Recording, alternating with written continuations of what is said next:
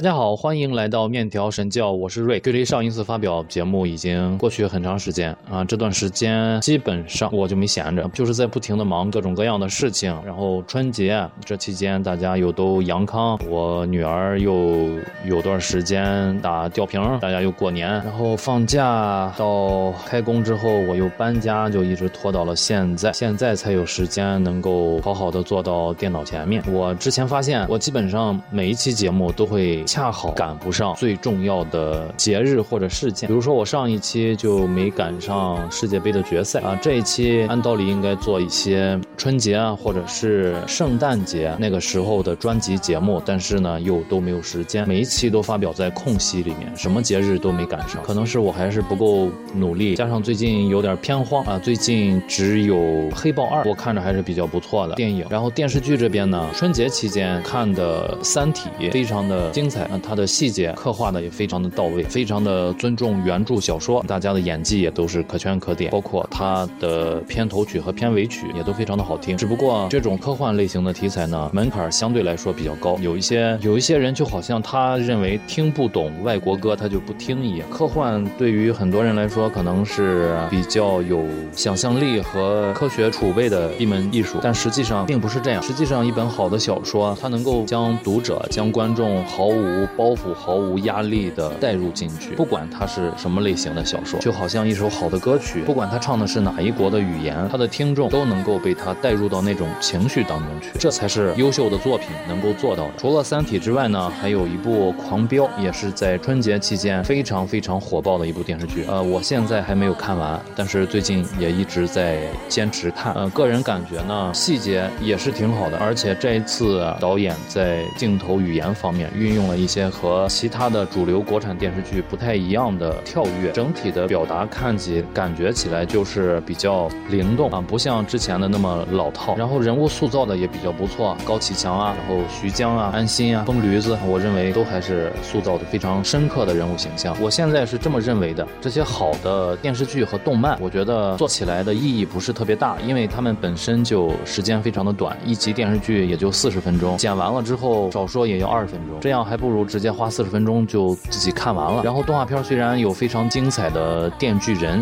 这也是春节之前更新完毕的，但是一集也就二十多分钟，还不如亲自看一看。这次要给大家推荐的电影，实际上是从两部电影里面挑选出来的。我认为这个获胜的影片还是非常值得一说的。这两部电影分别是国产的《轻松加愉快》和台湾产的《雪观音》。然后我选择了《雪观音》。《轻松加愉快》是大陆的一个非常优秀的黑色幽默犯罪喜剧片，《雪观音》呢。又有非常浓重的台湾风格、闽南风格，加上整个它的剧情细节的描写，还有前后细节的勾连，演员的演技，整体的故事精彩程度，还有整个影片的色调。都是我觉得非常的技高一筹，所以选择了《雪观音》这部电影是二零一七年十一月二十四号台湾上映的，导演叫做杨雅哲，主演是惠英红、吴可希，还有小姑娘文琪。这个导演大家应该挺熟悉，他最早出名是因为小说作品《蓝色大门》。这个剧集是桂纶镁和陈柏霖在二零零二年的时候演的，《蓝色大门》现在豆瓣评分也是八点四分，非常高，非常好看。但是我们今天讲的这个《雪观音》呢，我相信也会有非常非常多的人感兴趣。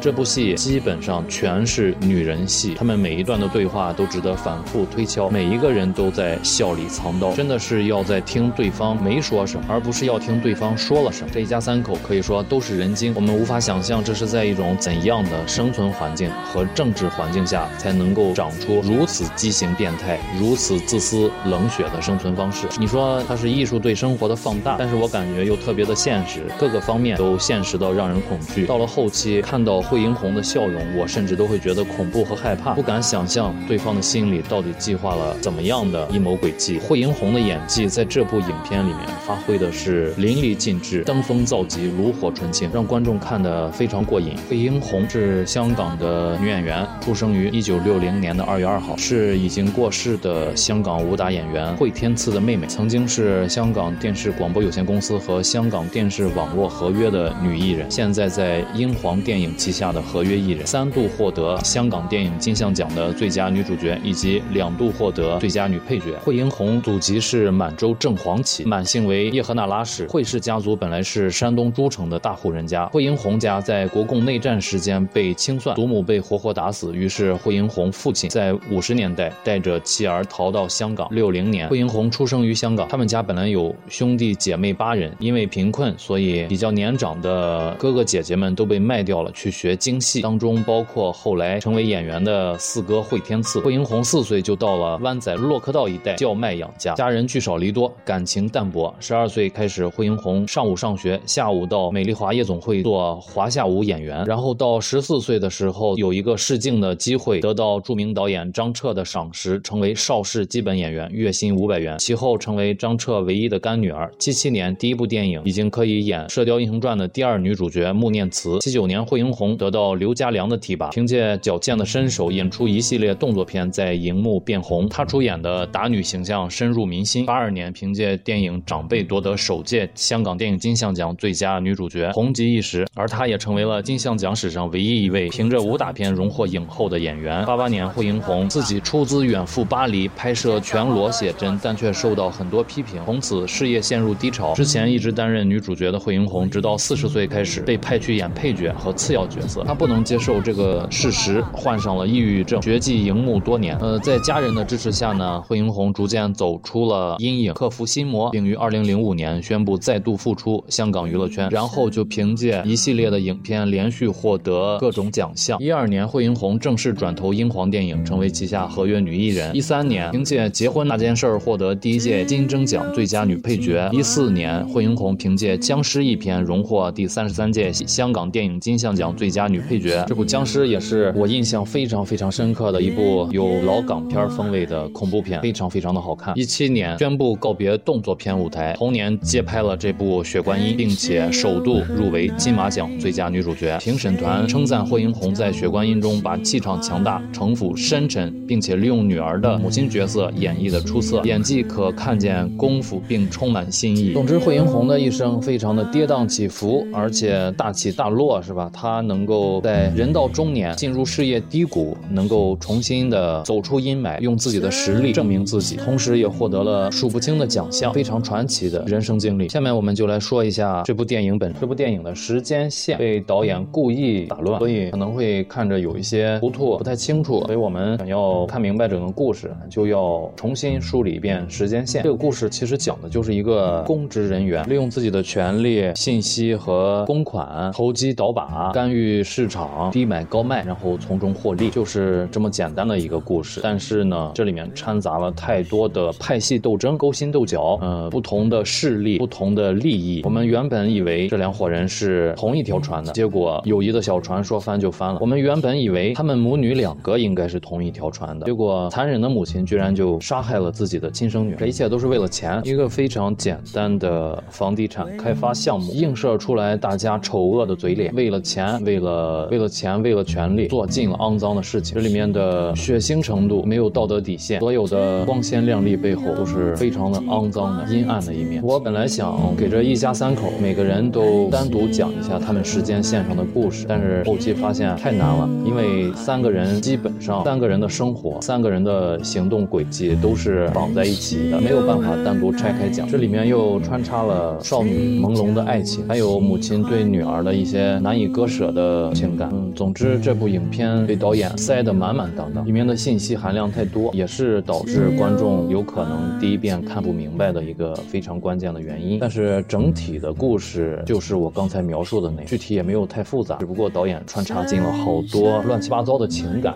包括警察的探案，包括雇凶杀人，包括唐真的初恋，唐夫人的权力交换，见得光的见不得人的，导演都明明白白的刻画了出来，这是非常难得的。但是缺点也显而易见，刚才我们说了，我还是希望大家能够亲自去看一看这部电影，感受一下我所说的那种氛围，感受一下这几个女人之间的勾心斗角，还有演员精湛的演技。从一七年到现在，类似题材的影片也有，但是很少能有再达到这部影片的深度，不管是思想方面还是表演方面，都无人能够撼动它的地位。还是希望大家都自己看一看，非常精。我看到网上还有另外一种评论，就是说唐夫人实际上是。是想利用这个弥陀开发计划来清洗掉自己的政治对手，用来扶正冯议员。他利用自己在政坛的关系和人脉啊，把大家包括县长、议长，还有后来被全家杀害的林府，包括立法院的王院长和院长夫人，通通拉到了这个弥陀计划的投资买地的圈套当中，然后再主动的让整个事件曝光于众，由此呢，能够把脏水泼到立法院的王院长身上，这样样最后就能够使他支持的之前的一个冯议员坐上院长的位置。呃，这个说法看起来是有道理的，但是我感觉也不是那么绝对。当然，唐夫人可以这么做，嗯，但是我总觉得扶正冯议员是他的一个备用方案，他是在万般无奈之后才决定扶正冯议员。至于他做决定要杀掉林家的这个所有的人这件事情，也有自己的政治目的在里面，也有自己的为了自己的这一个安全的目的在里面。当然，怎么理解都可以，我觉得怎么理解都不为过。如果是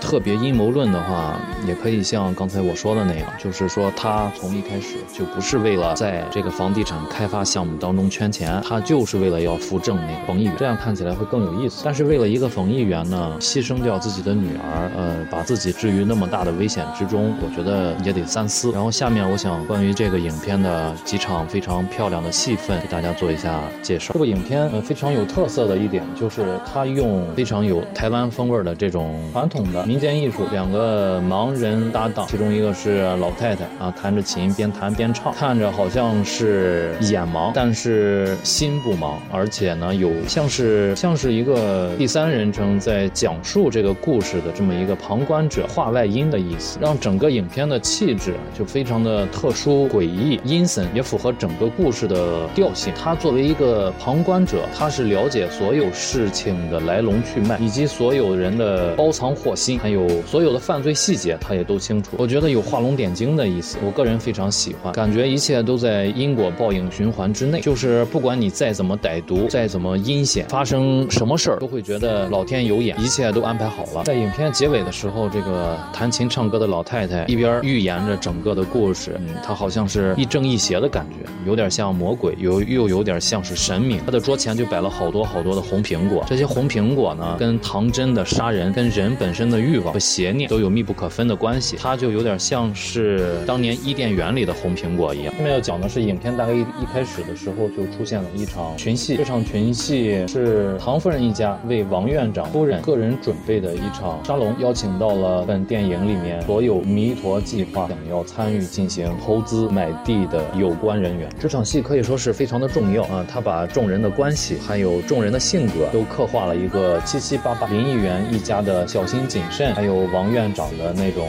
市侩，包括唐夫人自己的油嘴滑舌、反应机敏，然后就是唐宁和唐真的各自的性格特点也都表现出来了。唐宁就显得非常的放放浪不羁，然后唐真呢就小心谨慎，但是又有一些幼稚和天真在里面，因为他年龄所限。一直到我非常喜欢的这一段歌曲之后，就是众人的用餐环节。这个时候，县长啊、议议长啊、议长特助、院长夫人，还有银海小清流一个营建署的小官员纷纷登场。通过他们的对话，能够看出各个官员之间的关系，还有他们自身的人物性格特点。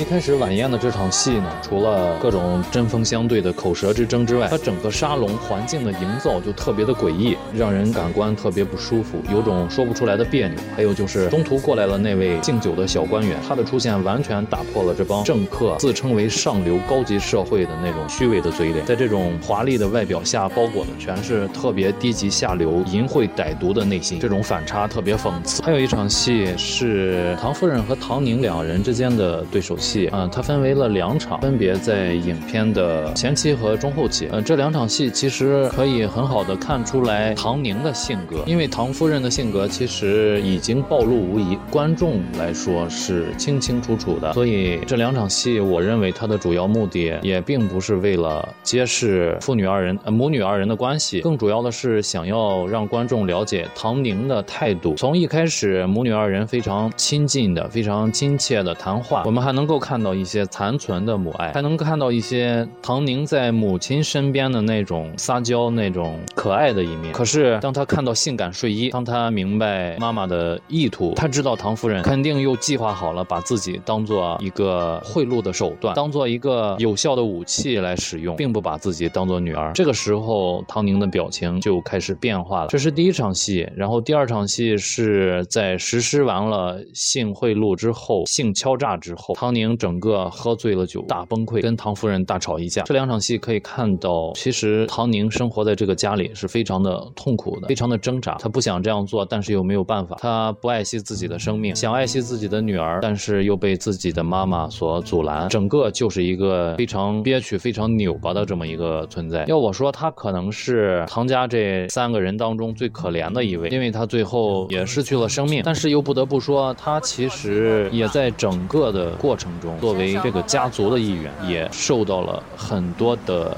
利益，就变成了现在这样一种非常矛盾的状态：又讨厌又离不开，讨厌妈妈，讨厌自己，对于女儿爱而不得，于是就想这样破罐子破摔。最后明白事情的真相，想要一走了之，但是唐夫人没有给他这个机会。我感觉还是比较可怜的这么一个人物角色。我为什么说导演在这个影片里面加入了太多的感情，导致整个影片看起来就是有些复杂呢？主要原因是因为唐真的这条感情线，唐真的这条感情线可以说是跟主线故事没有特别特别大的关系。呃，我们可以把它看成是唐真黑化的过程。他出生在一个这样的家庭，然后在初恋的年纪碰上一个渣男，他的妈妈不能够给他足够多的安全感和母爱，反而做着一些让他认为特别不恰当的事情。自己朦胧当中的男朋友又又在不停的伤害着自己，所以这可能就是唐真黑化的主要原因。可是唐真黑化呢，对于这整个故事确实没有什么太大的牵引力。扣除这条线，整个故事也能够讲得特别明白。嗯，加上这条线之后呢，就让这部影片更多的感性，让大家又多了一丝心疼。另外就是文琪这个小姑娘的表演真的是非常的棒。现在她也长大了，当然能跟她当时有一拼的，应该就是去年我看的人生大事里面的那个小哪吒，也是是演的非常的好。这几个关于文琪的片段呢，都处理的非常的唯美，有点像呃日本的那种爱情片，跟其他人的桥段，跟其他人的片段那种画质、那种风格截然不同。当然，最后的唐真为了自己的爱情付出了一条腿，然后这一生可能都要背负着巨大的恐惧和内疚，跟他妈妈一样，也是一个非常可怜的角色。下一个我印象比较深的片段是，大概到了影片后期，眼看唐夫人的诡计要败露，然后议长特助 Miss 张将唐夫人约到了 KTV。本来 Miss 张要给唐夫人下一个最后的通牒，让她乖乖就范。唐夫人进来之后呢，也表现得非常的卑微顺从，不管是行为举止还是言谈表情，都给人一种马上要举手投降的感觉。然而，当唐夫人拿起麦克风的那一刻，当《上海滩》的歌曲再次响起来的时候，整个唐夫人的表情、眼神、整个的气场发生了非常非常大的改变。同样还是面带的笑容，但是充满了自信，充满了那种奸计得逞的自信和愉快。这场戏的镜头也不多，演员也不多，完完全全就是靠惠英红撑起了这场精彩绝伦的对手戏，在谈笑之间抛出了自己的必杀技，让特助密斯张大惊失色。一切都在唐夫人的掌控之中。谈话完毕，唐夫人潇洒的、镇定自若的走出了 KTV，眼神坚定而凶狠，给我印象真的非常深。这是一出非常棒的戏份，精彩的戏份还有很多啊！希望大家能够亲自来看一看这部电影，它会给你一种演技上的过瘾和享受，还有心理承受能力的一个考验。听我讲这么多，不如自己找来看一看。我随后也会把这个影片的在线观影地址放到公众号里，有喜欢的可以回复“学观音”，然后找到地址用 QQ 浏览器打开，应该就观看了。最近过年期间，我稍微有一点啊小小的感悟啊，我觉得周围有很多人都是这个状态，就是感觉自己生活挺糟糕，感觉自己现在的生活不是自己想要的，有的时候甚至期望能够出现一位救世主来救自己于水火，包括我也是这样。可是我现在也在慢慢养成习惯，就是看一件事情的时候，不要只关心它的结果，要多考虑一下原因。因，考虑原因，考虑的多了之后呢，就要多问为什么，三四个为什么之后，你就能找到问题的根源在哪里。我也不想卖关子，其实我想说的就是，往往最根本的原因都是在自己身上。如果自己不做出改变的话，那么自己目前的这个困顿的局面，没有人能够帮你打开，别人想帮也帮不上忙，上帝想帮都帮不上。我听说过一个笑话，郭德纲说，他就天天的祈求上帝，希望自己能够中一次彩票，祈求了好多年之后呢，他在抱怨说为什么我还没有中彩。这时候上帝跟他说话，上帝说你得先去买彩票。虽然是个笑话，但是仔细想一想，还挺恰如其分。自己不先做出改变，自己的这个困顿的局面永远得不到改善。我知道改变自己是一件非常非常难的事情，也需要下非常大的决心。但是每个人都想变得更好一点，对不对？就看你想变好的这个决心有多么强大。就好像我，我其实异常排斥打电话，但是我今年我想试一试，改一改，然后争取以后每周周末发布音频，大概周三发布视频，这样每周都有在更新，争取能够做到。如果有新的好看的电影呢，我就介绍新的好看的电影；没有的话，我就介绍一些老电影。希望大家能够一如既往的支持我。那么这期节目就到这里了，我们下期再见，